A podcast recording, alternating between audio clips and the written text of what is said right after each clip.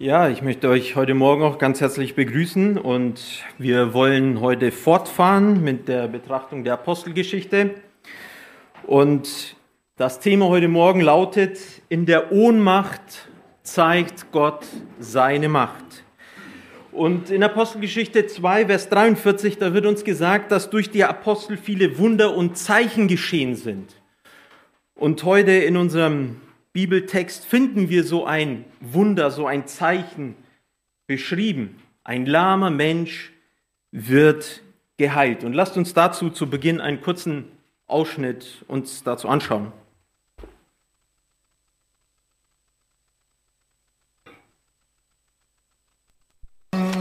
Sieh uns an. Silber und Gold habe ich nicht, aber was ich habe, das gebe ich dir im Namen von Jesus Christus von Nazareth. Willst du das?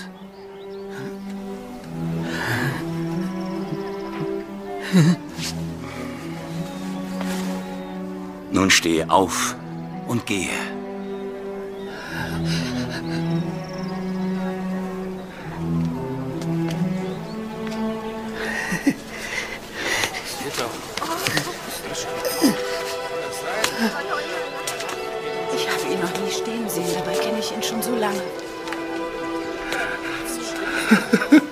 Israeliten, was starrt ihr uns an?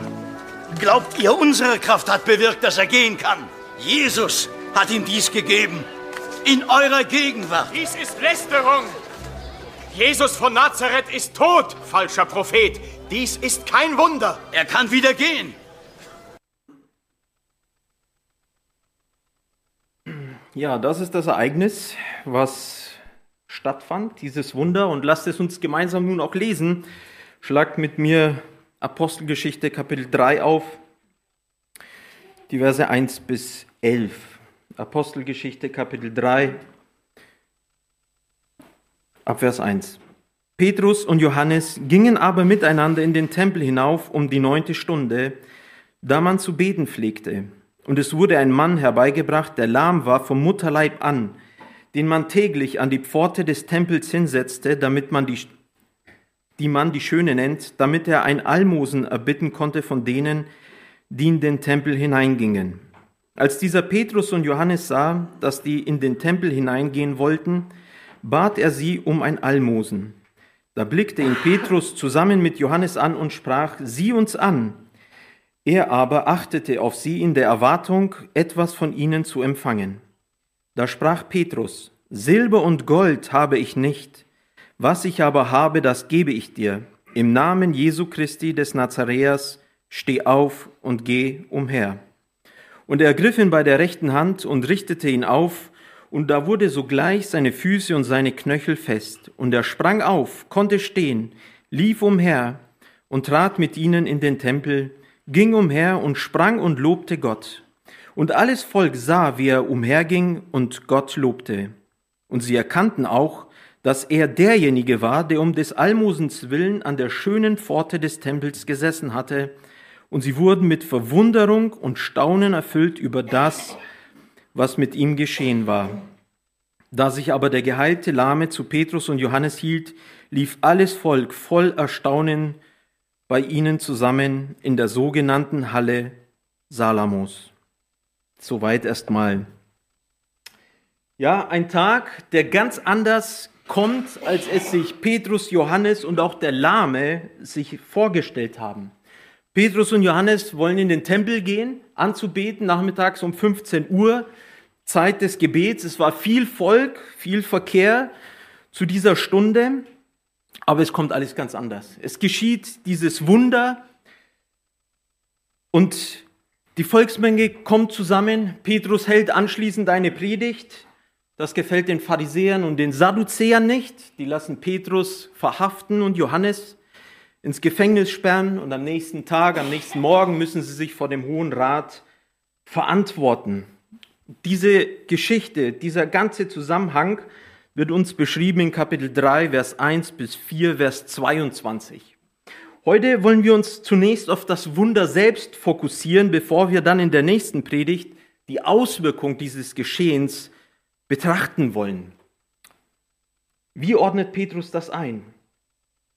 Aber ich möchte heute Morgen damit beginnen, dass wir einen kurzen Exkurs zu dem Thema Zeichen und Wunder machen.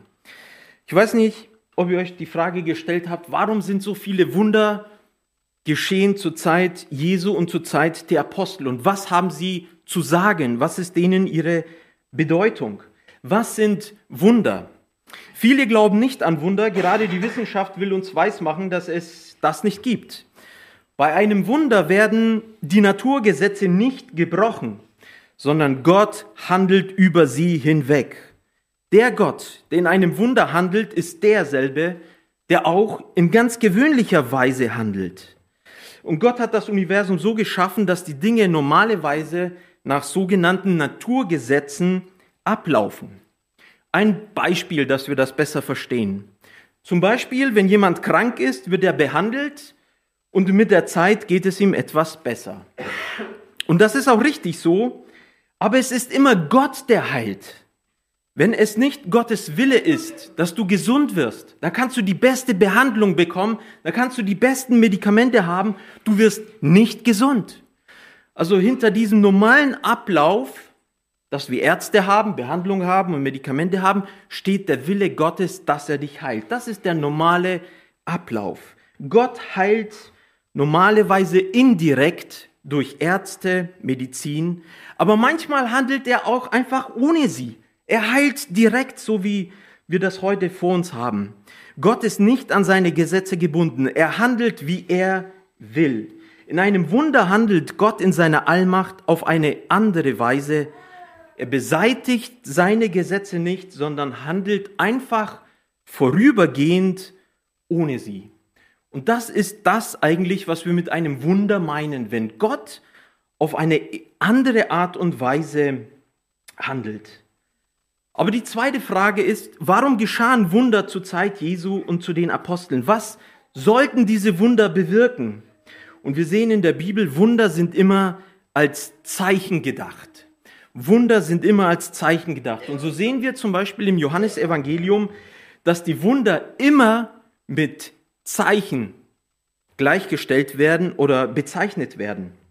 Ein Zeichen zeigt immer auf Gott. Und diese Wunder, diese Zeichen, sie sind gedacht als Demonstration, als Beweis der Allmacht Gottes. In den, in den Evangelien stellen wir immer wieder fest, dass wenn der Herr ein Wunder tat, die Menschen Gott lobten, dass sie voll Furcht erfüllt waren, dass sie die Macht Gottes spürten, dass Gott jetzt auf besondere Art und Weise handelt, dass er seine Allmacht offenbart. Und die Menschen waren vor Furcht erfüllt. Sie priesen Gott. Sie haben sowas nicht gesehen. Und so lesen wir es in Matthäus 15, Vers 30 und 31. Und es kam eine große Volksmenge zu ihm, zu Jesus. Die hatten Lahme, Blinde, Stumme, Krüppel und viele andere bei sich. Und sie legten sie zu Jesu Füßen und er heilte sie, so dass sich die Menge verwunderte, als sie das sah, dass Stumme redeten, Krüppel gesund wurden, Lahme gingen und Blinde sehen wurden. Und sie priesen den Gott Israels. Diese Zeichen, die geschehen sind, sind immer geschehen, dass die Menschen Gott erkennen, dass sie Gott loben, dass sie Gott groß machen. Und so ist das bei uns in diesem, in diesem Geschehnis heute auch. Der Lahme der geheilt wird. Und im ganzen Kontext sehen wir, dass die Pharisäer und Sadduzäer später nicht von einem Wunder reden, sondern von einem offenkundigen Zeichen. Kapitel 4, Vers 16. Es ist ein offenkundiges Zeichen geschehen, dass Gott mit seiner Allmacht eingegriffen hat. Ebenso in Kapitel 4, Vers 22, da geht es immer um, dies, um dieses gleiche Geschehen. Es wird von einem Zeichen geredet, was an diesem Gelähmten vollbracht worden ist. Und seht mal auf die Reaktion, Kapitel 3, Vers 9. Die Volksmenge lobte Gott. Kapitel 4, Vers 21. Denn alle priesen Gott über dem, was geschehen war. Und letztendlich, nach der Predigt von Petrus, lesen wir in Kapitel 4, Vers 4. Aber viele von denen, die das Wort gehört hatten, wurden gläubig. Und noch eine Sache, die das Ganze abrundet. In diesem Wunder, in diesem Zeichen, was dort geschehen ist, sehen wir eins. Es ist ein tatsächliches Bericht. Es ist eine tatsächliche Begebenheit, die so stattgefunden hat. Das ist keine erfundene Geschichte. Lasst uns zunächst einen Blick auf den Lahmen werfen. Wer war dieser Lahme? Und wir sehen hier einen Mann, der von Geburt an lahm war. So haben wir es gelesen. Und in Kapitel 4, Vers 22 wird beschrieben, dass dieser Mann über 40 Jahre alt war. Über 40 Jahre gelähmt. Und schaut mal diesen Gegensatz an, der uns hier gleich im Vers 2 begegnet. Es wird uns ein schöner, prachtvoller Tempel, eine Pforte, der Eingang zum Tempel aufgezeigt. Wie nannte man das? Die schöne Pforte. Die schöne Pforte. Und daneben liegt ein verkrüppelter Mann. Und ich weiß nicht, ob du schon mal einen verkrüppelten Bettler gesehen hast. Ich schon. Ich kann dir sagen, dass der Anblick nicht schön ist.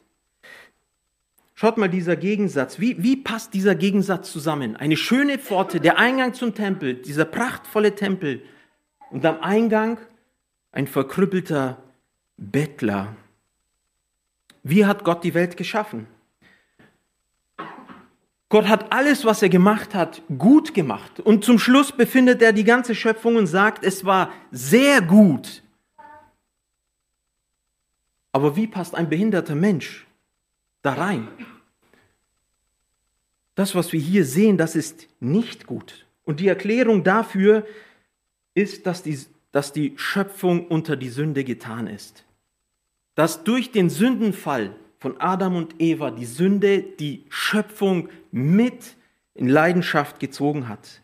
Und darum gibt es Krankheit. Darum gibt es Tod, das über den Menschen herrscht. Seit dem Sündenfall ist die Schöpfung in Mitleidenschaft gezogen und deswegen passiert es, dass wo eigentlich ein Wunder geschehen soll, wo ein gesundes Kind auf die Welt kommt, ein Krüppel auf die Welt kommt. Das ist Auswirkung der Sünde. Deswegen liegt dieser krüppelte Mann dort an dieser schönen Pforte. In diesem Fall lahm. Und ich weiß nicht, ob dir das bewusst ist, dass Krankheit und Tod, Schmerzen, Behinderung, geistlich oder am Körper, Folge der Sünde ist. Und der Lahme steht hier für die ganze Menschheit, das in Sünden liegt. Ein Bild für die Sünde. Von Geburt an. Das heißt, keiner kommt sündlos auf die Welt. Und so beschreibt es David schon im Psalm 51, Vers 7. Siehe, in meine Schuld bin ich geboren und in Sünde hat mich meine Mutter empfangen. Und Paulus bringt es in Römer Kapitel 5, Vers 6 auf den Punkt, ein Mensch in Sünde ist kraftlos. Wir können auch übersetzen, er ist schwach oder krank. Und diese Beine dieses Lahmen hatten keine Kraft. Dieser Lahme, dieser Bettler, er konnte vieles tun. Er konnte reden, handeln, seine Arme bewegen. Aber er konnte nicht gehen. Er konnte nicht gehen. Und das ist die Tragödie des Lebens. Das ist die Tragödie dieses Mannes, der, der an dieser schönen Pforte saß. Und so ist der Mensch in Sünde. Er ist gelähmt im Hinblick auf das wahre Leben. Er kann vieles tun, aber er kann kein erfülltes Leben führen. Er kann der Sünde nicht widerstehen. Er kann der Versuchung des Teufels nicht widerstehen. Und vor allen Dingen, der Mensch kann die Sünde und die Auswirkungen davon, den Tod, nicht überwinden. Er ist unfähig dazu, er ist kraftlos, er hat keine Kraft. Und ich weiß nicht, ob du das kennst in deinem Leben, da sind Dinge, wo du weißt, dass sie nicht gut sind und dennoch tust du es. Und schauen wir mal einfach in die Menschheit hinein. Die Menschheit weiß, dass Krieg nicht gut ist, dass Angst nicht gut ist, dass Krankheit nicht gut ist, Eifersucht nicht gut ist, böser Wille nicht gut ist dass Alkoholsucht nicht gut ist. Und was machen sie? machen es trotzdem. Immer und immer und immer wieder. Und wisst ihr warum? Weil sie kraftlos sind. Das ist die Folge der Sünde in einem Menschen. Er macht den Menschen kraftlos. Er hat keine Kraft wie dieser, dieser Lahme, der seit 40 Jahren nicht gehen konnte. Er hatte keine Kraft. Der Mensch weiß, dass die Dinge nicht gut sind. Er weiß ganz tief im Inneren, was gut und böse ist. Aber er hat keine Kraft, es zu ändern. Er kann es nicht ändern, weil er kraftlos ist. Und das ist die Lähmung der Sünde. Er macht uns kraftlos. Er macht uns unfähig, Gott dem Schöpfer zu danken, ihm die Ehre zu geben, ihn anzubeten, der alles gemacht hat. Sünde macht den Menschen unfähig, Gott die Ehre zu geben, so zu leben, wie es ihm gefällt. Und Sünde macht den Menschen unfähig, ein erfülltes Leben voller Freude, voller Glück, voller Energie und voller Hingabe an Gott zu leben und sich allein an Gott zu erfreuen. Wir sehen hier in diesem Lahmen, der Mensch ist hilflos, unfähig, gelähmt im Hinblick auf das wahre Leben. Und vielleicht findest du dich in diesem Bild wieder. Vielleicht findest du dich in diesem Bild dieses Lahmen wieder, gelähmt von der Sünde, wo du keine Kraft hast. Vielleicht gibt es Dinge in deinem Leben, Bereiche in deinem Leben, wo die Sünde Oberhand hat, wo die Sünde dich gelähmt hat, wo du Dinge tust, wo du eigentlich ganz genau weißt, die sind nicht richtig. Und du hast keine Kraft, es zu ändern. Du hast keine Kraft in den Füßen, es zu ändern. Das ist die Wirkung der Sünde. Sünde lähmt und macht uns unfähig in Bezug auf das wahre Leben. Das ist das Bild, wo du und ich uns wiederfinden. Wir können nicht. Beim besten Willen nicht.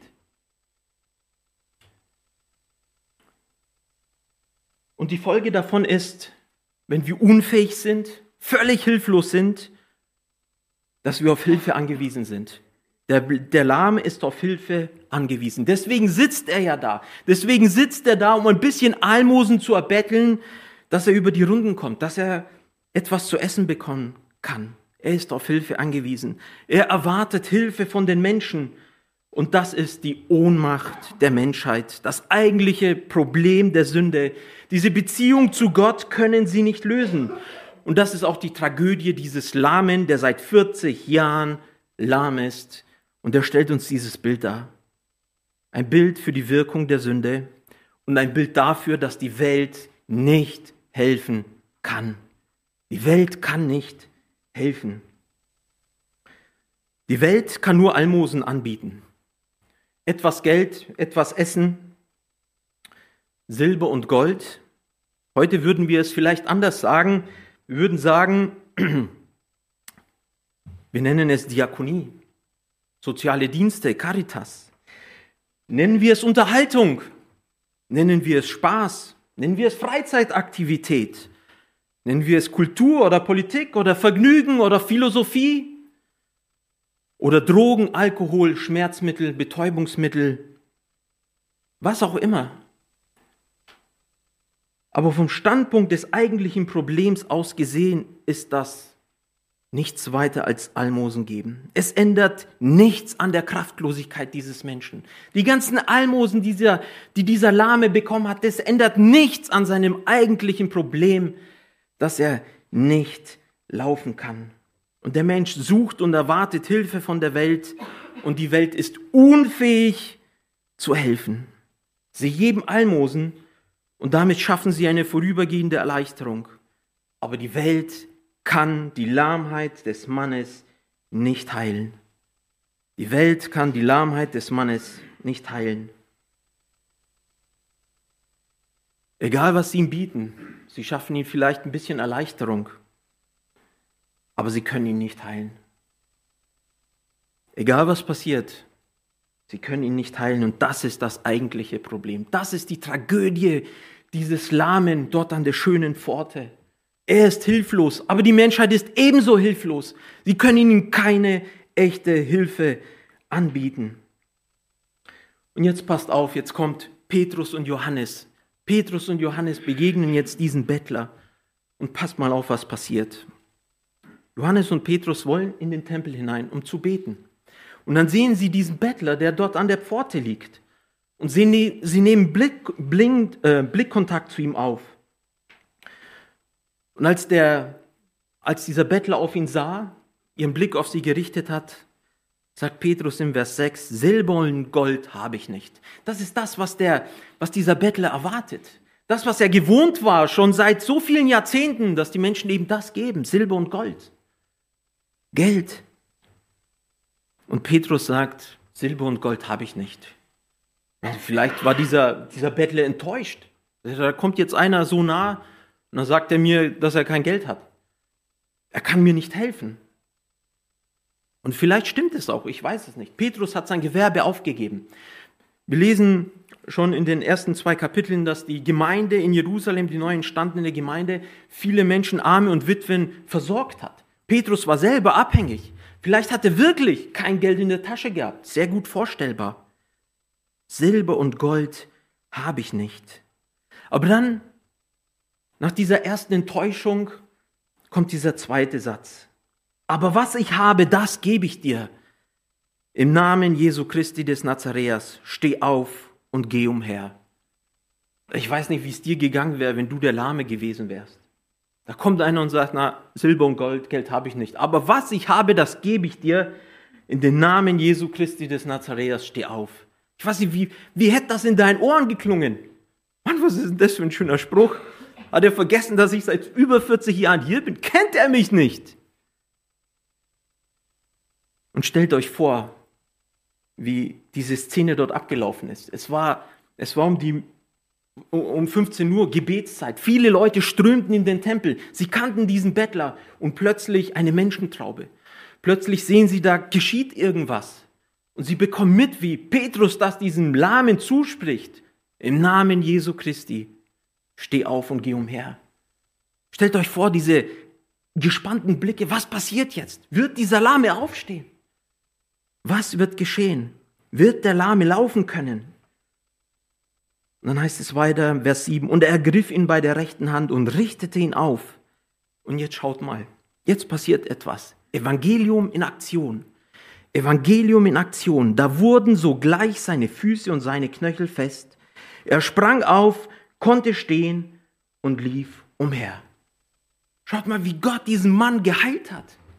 Wie Gott eingegriffen hat durch ein Wunder. Direkte Heilung, nicht durch Ärzte, nicht durch Medikamente, nicht durch Behandlung, sondern direkt. Gott heilt diesen Mann. Ein Wunder, ein Zeichen für die Allmacht Gottes. Er gibt den Kraftlosen Kraft. Und Petrus und Johannes geben diesem Bettler mehr als das, was er erwartet hat. Der Bettler wollte Almosen, aber sie geben ihm die Gesundheit seiner Füße wieder. Im Namen Jesu Christi. Und schaut mal, wie Gott in diese Ohnmacht dieses Menschen seine Macht beweist. In diese Ohnmacht, hinein, wo der Bettler für sich nicht sorgen kann und die Welt ihm keine Hilfe darreichen kann. Und Gott greift ein. In diese Ohnmacht greift Gott mit Macht ein. Gott heilt diesen Mann. Und wisst ihr, das gilt nicht nur für diesen Mann. Dieser Mann, dieser Bettler, er steht für die ganze Menschheits, für die ganze Menschheitsgeschichte, für jeden einzelnen Menschen im Namen Jesu Christi. Das ist die Botschaft, die die Ohnmacht eines jedes einzelnen Menschen durchbrechen kann. Silber und Gold, menschliche Kräfte, menschliche Fähigkeiten, Möglichkeiten können niemals den Teufelskreis der Sünde durchbrechen. Nur der Opfertod Jesu am Kreuz hat die Macht, die Sünde zu durchbrechen. Es gibt kein anderes Mittel. Es gibt nichts, was wir auf dieser Welt finden, was irgendwie diesen Prozess der Sünde durchbrechen kann, den Lahmen heilen kann. Und dieses Ereignis, glaube ich, das hat nicht nur den, diesen Bettler so sehr berührt, sondern das hat Petrus selbst berührt. Ich weiß nicht, woran Petrus gedacht hat, als als er so ganz spontan in diese Situation hinein äh, sich begeben hat. Er sieht diesen, diesen, diesen Lahmen, ob, ob er irgendwie wusste, dass Gott jetzt durch ihn Heilung schenken will. Ob er vielleicht daran gedacht hat, wie Jesus damals den Lahmen geheilt hat, als die vier Freunde ihn durch die Decke hinabgelassen haben. Aber dass Petrus von diesem Ereignis ergriffen und bewegt war, zutiefst bewegt war, und dass ihn dieses Ereignis sehr geprägt hat, das lesen wir in 1. Petrus 1, Vers 18. Und dieser Zusammenhang ist mir bei der Predigtvorbereitung zum ersten Mal auf, aufgefallen. Und dort schreibt Petrus, denn ihr wisst ja, dass ihr nicht mit vergänglichen Dingen, mit Silber oder Gold losgekauft worden seid aus eurem nichtigen, von den Vätern überlieferten Wandel. Nicht mit Silber und Gold, sondern mit dem kostbaren Blut des Christus, der als ein makelloses und unbeflecktes Lamm ist.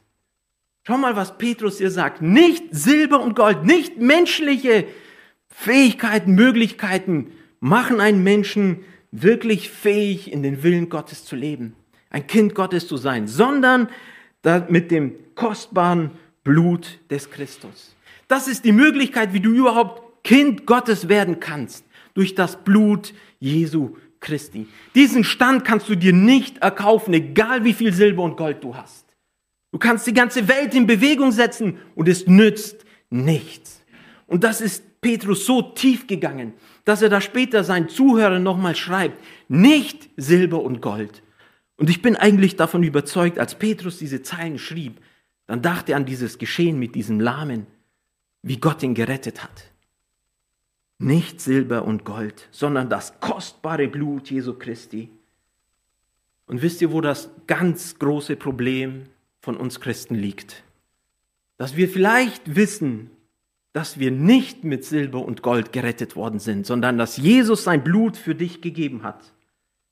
Und dennoch suchen wir in unserem Leben Hilfe und Weisung und Führung in unserem Leben in der Welt. Wir suchen Silber und Gold anstatt das kostbare Blut Jesu Christi. Wo suchst du Hilfe für dein Leben? In dem Wort Gottes? Dass das dich fähig gemacht hat zu laufen? Dich geheilt hat von deiner Sünde? Diesen Kreislauf der Sünde durchbrochen hat? Wie viele, wie viele Christen gibt es, die Silber und Gold suchen? Und nicht das Blut Jesu Christi. Sich an irgendjemand wenden im Leben, wie sie mit ihren Finanzen umgehen sollen, wie sie mit ihrer Gesundheit umgehen sollen, wie, wie sie ihr Leben in den Griff bekommen. Aber suchen nicht dort, wo es wirkliches Leben gibt. Sie suchen weltliche Möglichkeiten. Sie wenden sich nicht zu diesem einen, der sie geheilt hat. Ich weiß nicht, wie es dir geht wo du in deinem Leben stehst, wo du Rat für dein Leben suchst. Sind es menschliche Möglichkeiten? Nicht Silber und Gold. Nicht Silber und Gold. Wir sollen uns zu dem wenden, der alle Macht hat. Und deswegen geschieht dieses Zeichen. Und ich hoffe, dass du es glaubst. Ich hoffe, dass du glaubst, dass Gott einen Lahmen, der 40 Jahre lang lahm war, geheilt hat. Das war kein Mensch, der seine Bänder irgendwie kurz gerissen hat und nach einer Woche wieder auf den Füßen steht. Da waren keine Muskeln, da waren keine Sehnen, da war nichts. Und Gott heilt diesen Mann von jetzt auf gleich. Er allein kann deine Hilflosigkeit mit, mit seiner Macht eingreifen. Und er will auch eingreifen, weil er dich gerettet hat, weil er dich geheilt hat von der Sünde, so will er dich auch führen und will in allen deinen Problemen zur Seite stehen. Aber wende dich zu ihm. Such bei ihm Hilfe. Und gerade da, wo es schwierig ist, gerade in Krankheit und Not und Leid, wie oft sind es doch nicht die Dinge, wo wir gleich zu Menschen rennen, bei Menschen Hilfe suchen, bei Ärzten Hilfe suchen. Aber das ist nicht der erste Gang. Suche nicht Silber und Gold in dieser Welt. Es hilft dir nicht. Die Welt kann dir nicht helfen. Suche Gott. Und Gott will dir helfen. Auf natürlichem Wege. Und er benutzt auch Menschen dazu. Er benutzt auch Ärzte und Medikamente dazu. Absolut. Aber der Ausgangspunkt ist, dass du Gott suchst. Dass du dich zu ihm wendest dass er dir Hilfe gibt. Und er kann in deine Ohnmacht hinein eingreifen. Er kann es, aber die Welt nicht. Lasst uns einen Punkt weitergehen. Was ist die Aufgabe der Gemeinde Jesu Christi? Es ist nicht zufällig, dass dieses Ereignis in Apostelgeschichte Kapitel 3 zu finden ist. Gleich am Anfang, bevor die Gemeinde überhaupt nach außen arbeitet, Bevor Menschen zum Glauben gekommen, kriegt die Gemeinde ein Bild davon, und das sollen auch wir heute bekommen. Was ist unser Auftrag? Was ist der Auftrag der Gemeinde? Die, Geme die Aufgabe der Gemeinde ist, das wahre Problem der Männer und Frauen anzupacken, nicht Almosen zu geben. Dafür ist die Gemeinde nicht gedacht, sondern die Gemeinde muss viel mehr geben. Die Gemeinde muss die Heilung für den Gelähmten anbieten. Und das Problem dieser heutigen Zeit von Männern und Frauen, von den Menschen, ist die Entfernung von Gott, Entfremdung von Gott. Menschen, die dem Bild Gottes völlig entstellt sind. Und das führt dazu, dass sie nicht wissen, wie sie leben sollen. Sie wissen nicht, wie sie leben sollen und sie wissen auch nicht, wie sie sterben sollen. Sie wissen nicht, wie sie den begegnen können, der sie geschaffen hat. Und all das führt zu dem ganzen Elend und Unglück und Scheitern und Bitterkeit und Not und vieles mehr im Leben. Und genau dafür ist die Gemeinde da. Die Gemeinde ist dazu da, ihnen zu sagen, dass es vor allen anderen wissen müssen, dass es für die Seele eine Erlösung gibt und dass sie mit Gott ins Reine kommen können. Das ist das wahre Problem dieses Lahmen. Und das ist das wahre Problem der Menschen in unserer Zeit. Wir müssen den Menschen sagen, dass es eine Möglichkeit gibt, wie sie wieder auf die Füße gestellt werden können. Das ist die Aufgabe der Gemeinde, daran zu arbeiten, dass wir das sagen können, was Paulus in Philippa 1, Vers 21 gesagt hat. Denn für mich ist Christus das Leben und Sterben das Gewinn. Dass wir richtig leben können vor dem Angesicht Gottes, aber auch richtig sterben können, den Tod begegnen können, weil einer hinter uns steht, der die Macht der Sünde gebrochen hat. Das ist unser Auftrag. Und wenn du hier in die Gemeinde kommst, dann möchte ich dir die Frage heute Morgen stellen, was erwartest du von der Gemeinde? Was erwartest du von der Gemeinde? Erwartest du Silber und Gold? Erwartest du Almosen? Oder erwartest du im Namen Jesu Christi? Erwartest du eine Botschaft von dem, der die Sünde überwunden hat? Warum bist du hier? Ist Gemeinde für dich nur ein Ort, wo du ähm, wo du eben die Gemeinde aufsicht, um die Probleme für eine Weile zu vergessen. Dass man vielleicht gemeinsam Lieder singt und irgendwie positives Denken einübt. Oder eine gute Veranstaltung, wo die Probleme überspielt werden. Wenn du das erwartest von einer Gemeinde, dass sie sonntags eine schöne Show abzieht, dann ist das Silber und Gold. Dann ist das Almosen, was dich nicht weiterbringt im Leben. Und ich hoffe, du suchst die Botschaft von Christus, der die Sünde besiegt hat und die aufzeigen kann, wie du dein Leben wahrhaft leben kannst. Und darin offenbart sich die Macht Gottes. Darin offenbart sich die Macht Gottes. Und das ist unser Auftrag. Und das sollten wir nicht vergessen als Gemeinde. Nicht Politik, nicht Diakonie in erster Linie oder sonst irgendetwas. Kulturveranstaltung oder irgendwas. Unser prima primäre Auftrag ist zu sagen, den Menschen, dass es Heilung gibt und dass sie die, diesen Teufelskreis der Sünde durchbrechen können. Dass es möglich ist, geheilt zu werden. Und zwar dort, wo das Problem ist, die Wurzel allen Übels, die Sünde. Natürlich haben wir nachgelagert auf die, auch die Aufgabe zu helfen. Und ich finde es so schön, wie, wie, wie uns das hier vorgestellt wird in Vers 7. Petrus, er ergriff ihn bei der rechten Hand und richtete ihn auf. Das ist unser Einsatz. Das ist das, nachdem wir die Botschaft verkündigt haben, auch aufgefordert sind zu helfen, praktische Hilfe zu leisten. Und er griff ihn bei der rechten Hand und richtete ihn auf. Denen, die kraftlos sind, sollen wir die helfende und stützende Hand darbieten. Wir sollen ihnen helfen, aufzustehen, sie aufzurichten. Menschen, die von der Sünde niedergeknüppelt sind die, selber nicht, die, die es selber nicht mehr schaffen, aufzustehen, ihnen die Hand zu reichen. Und das taten die Apostel. Sie versorgten die Armen und die Witwen. Und wir dürfen dafür sehr dankbar sein, auch für jede Einrichtung, die Leid, die Schmerz und Armut lindert. Aber das kann nicht alles sein. Das kann nicht alles sein. Vor ein paar Jahren war ich auf, auf einer Missionswoche und da durfte ich einen Menschen kennenlernen, den der Herr die Alten, die Armen, die Hilflosen, behinderte, verkrüppelte Menschen aufs Herz gelegt hat. Menschen, die ans Bett gefesselt sind und niemand da war, denen geholfen hat. Weder was zu essen gegeben hat, noch sie sauber zu machen oder sonst irgendwie. Und er hat diesen Menschen seinen Arm ausgestreckt und hat geholfen. Und er hat dann in vielen Beispielen erzählt, wie diese Menschen so unheimlich dankbar waren für ein Glas Wasser, was sie selber nicht erreichen konnten. Sie waren so dankbar für diese helfende Hand.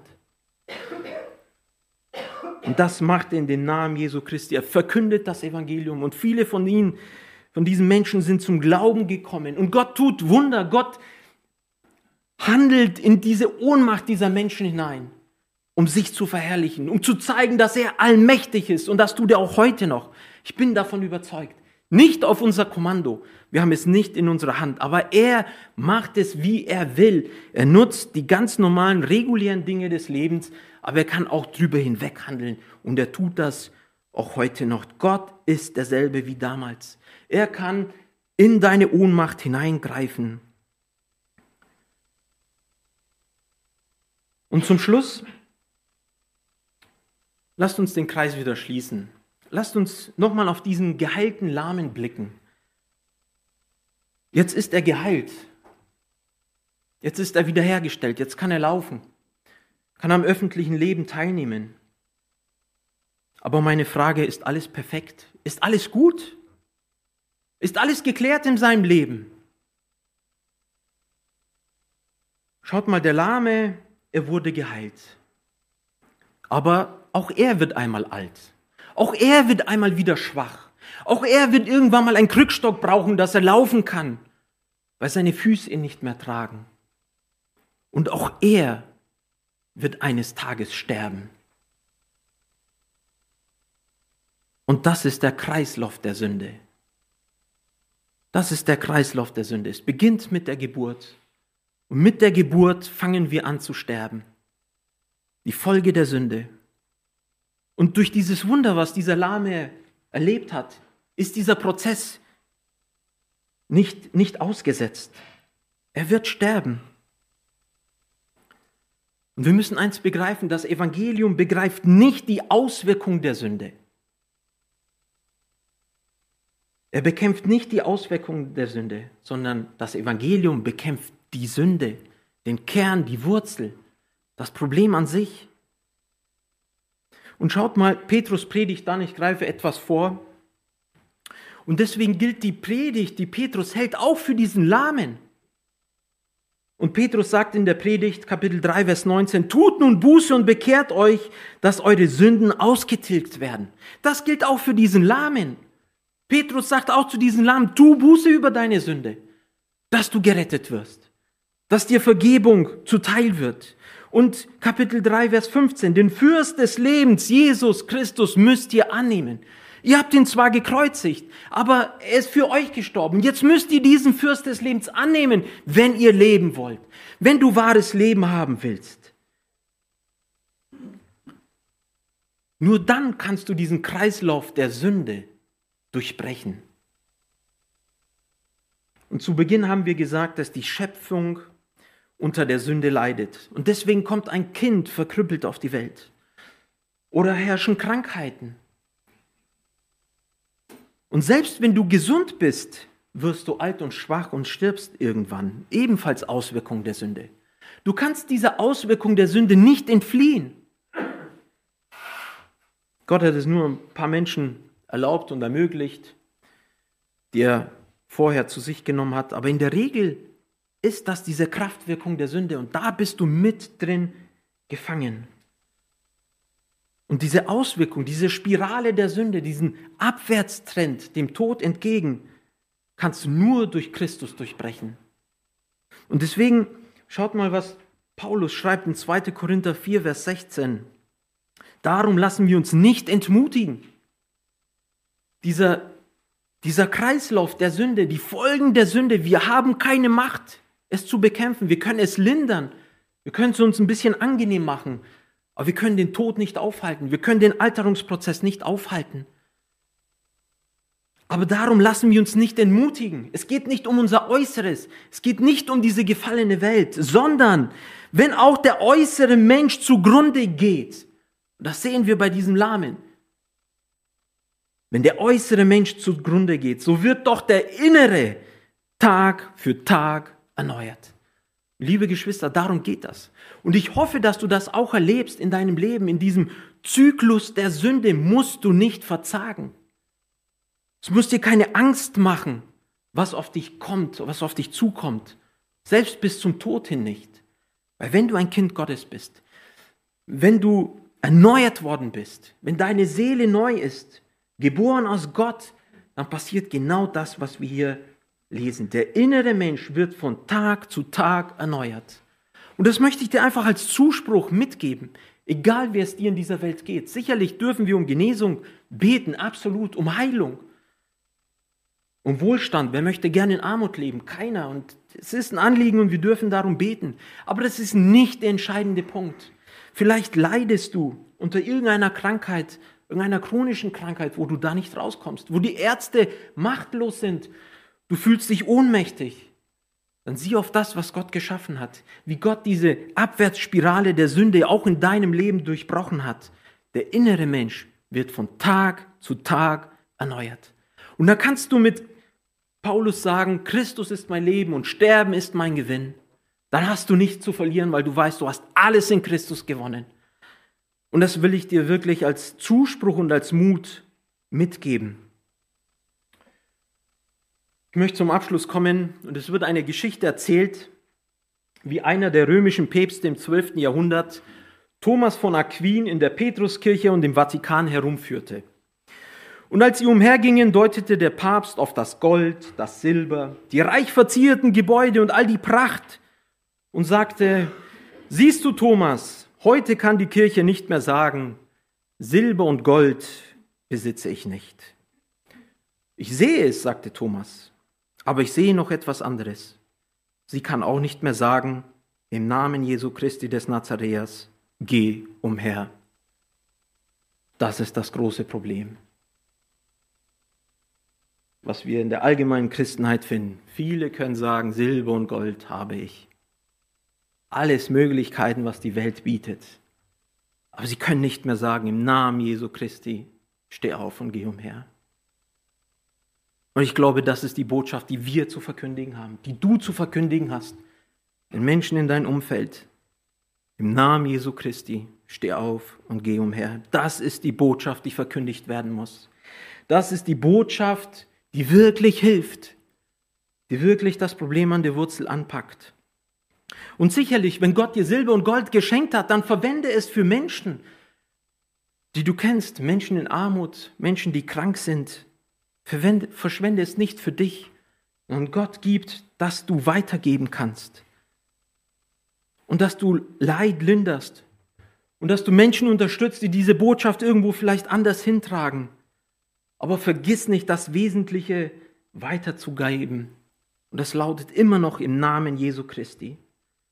Und es ist nicht deine Kraft nötig, es ist auch nicht die Kraft der Gemeinde nötig, sondern sie agiert und verkündet die Botschaft im Namen Jesu Christi. Und das ist die Garantie, dass Gott seine Macht in der Ohnmacht der Menschen zeigen kann und offenbaren kann. Amen.